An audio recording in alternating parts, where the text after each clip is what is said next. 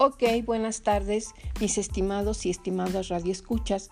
Soy la estimaduki Rebeca Álvarez Córdoba y el día de hoy vamos a hablar de un tema que ha generado muchas dudas tanto en los estudiantes como en los padres de familia, pues de forma reiterada se les dice en las escuelas que la enseñanza actual, más que favorecer el aprendizaje memorístico mecánico, promueve el aprendizaje significativo. Recordemos pues, estimados y estimadas, que muchos de nosotros o nuestros papás incluso recibimos una enseñanza tradicional en la que teníamos que memorizar y repetir la información que la autoridad o el maestro daba. Esto claro que fomentaba un aprendizaje rutinario y carente de significado, aburrido, y esto no es aprendizaje, porque de acuerdo con David Ausubel, no se trata de una simple asimilación pasiva de información, al contrario, es una creación de estructuras cognitivas o saberes previos. Y mencionarles todo esto me pone realmente triste. Mejor hay que responder la cuestión, ¿qué es el aprendizaje significativo? Es aquel aprendizaje que se logra cuando el estudiante es capaz de interrelacionar o anclar de forma sustancial lo que ya sabe con la nueva información que le está presentando el enseñante. Sustancial significa que la interrelación no se produce con cualquier saber que ya posee el alumno, sino con algún saber o conocimiento específicamente relevante.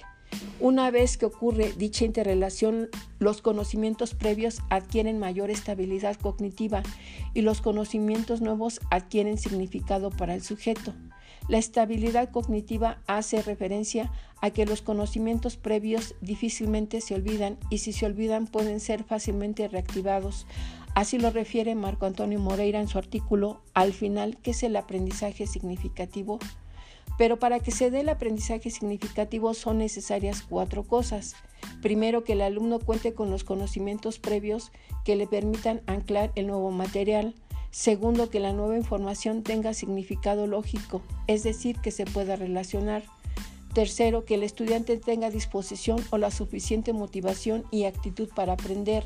Y cuarto, que el maestro, desde una postura constructivista, reflexione, analice y reoriente su práctica docente, porque ahora tiene que priorizar objetivos, planificar su enseñanza y enseñar los materiales más adecuados que hagan que el estudiante participe de forma activa en las tareas asignadas, que proponga soluciones innovadoras y que logre la construcción de su propio conocimiento para que con todo ello tenga una visión activa, clara y transformadora de la realidad. Espero que haya quedado claro amigos. Nos vemos el día de mañana. Ok, asesora y compañeros. Buenas tardes. Esta actividad ha promovido cambios en mi práctica docente y en la concepción del alumno.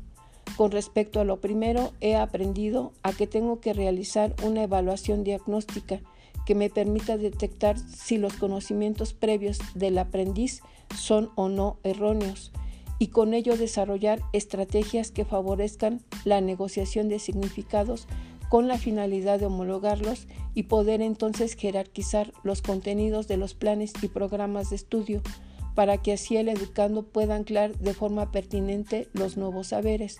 En cuanto al segundo, tengo que repetirme día a día que es el alumno y no los contenidos el centro del aprendizaje. Por tanto, tengo que reorientar y ajustar las estrategias de enseñanza-aprendizaje que he adquirido por años para que el alumno siempre sea un sujeto motivado, dispuesto a aprender. Gracias.